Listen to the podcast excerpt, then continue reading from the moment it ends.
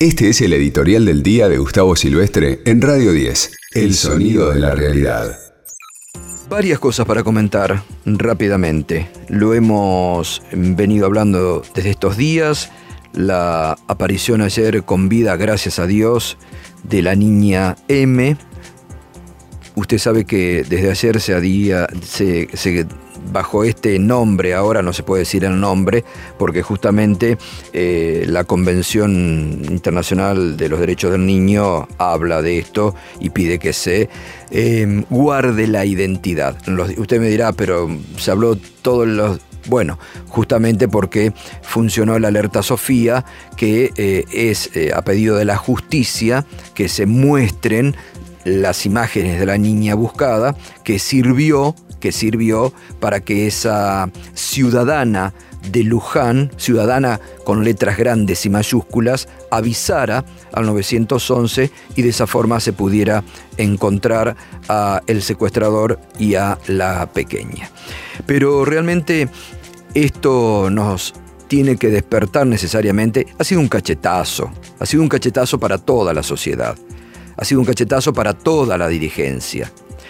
Tiene que ser un cachetazo para los grandes ricos de la Argentina que lloran miseria y se quejan cuando se les pide un aporte extraordinario por única vez, porque la pandemia del coronavirus ha hecho estragos en la economía mundial y también en la Argentina. Y tiene que ser también un cachetazo a toda la dirigencia que debe reaccionar y poner políticas de Estados que duren más allá de un gobierno para que haya una obligación conjunta de sacar a estos chicos de la calle y de sacarlos de la indigencia, de la vulnerabilidad en la que viven. Y, no sirve de nada, ¿eh? No sirve de nada el hecho de un día que, que le regalen alguna cajita feliz, no, no, no sirve, sirve para el momento. Lo importante es que haya una reacción colectiva para implementar políticas de Estado. Hay proyectos. Anoche hablábamos con el diputado que es del Frente de Todos, Federico Fagoli, que viene, viene de una situación, lo conoce en carne propia, porque viene de, situaciones similares en cuanto a que vive en un asentamiento, eh, que ha pasado por condiciones extremas, conoce el tema y ha presentado un proyecto de ley para políticas activas a favor de la niñez. Y estos son los temas que la política se debe ocupar más allá de las chicanas permanentes o de eh, marchas y contramarchas que se hagan. Este es un tema que se tiene que ocupar.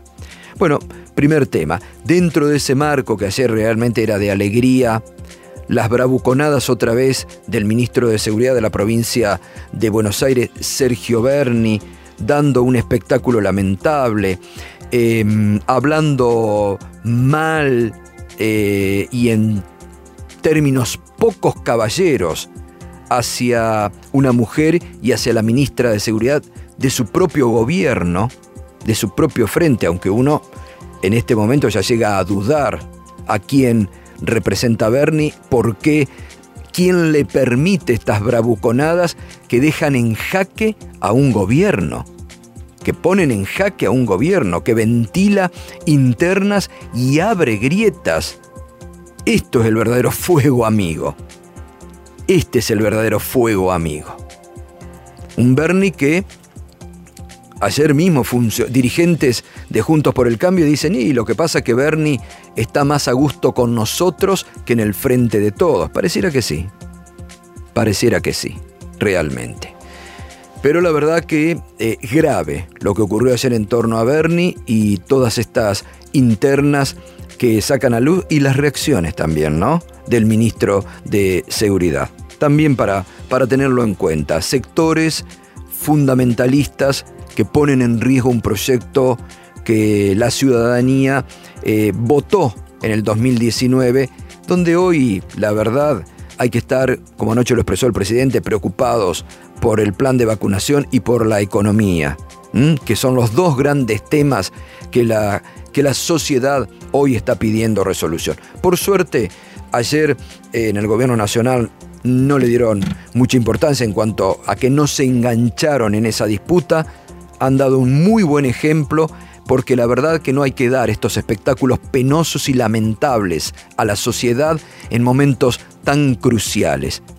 Y como lo digo siempre y lo sigo insistiendo, algunos sectores internos del Frente de Todos deberían y deberán reflexionar sobre este permanente fuego amigo sobre el presidente y sobre el propio gobierno que pueden dañar, dañar todo un proyecto.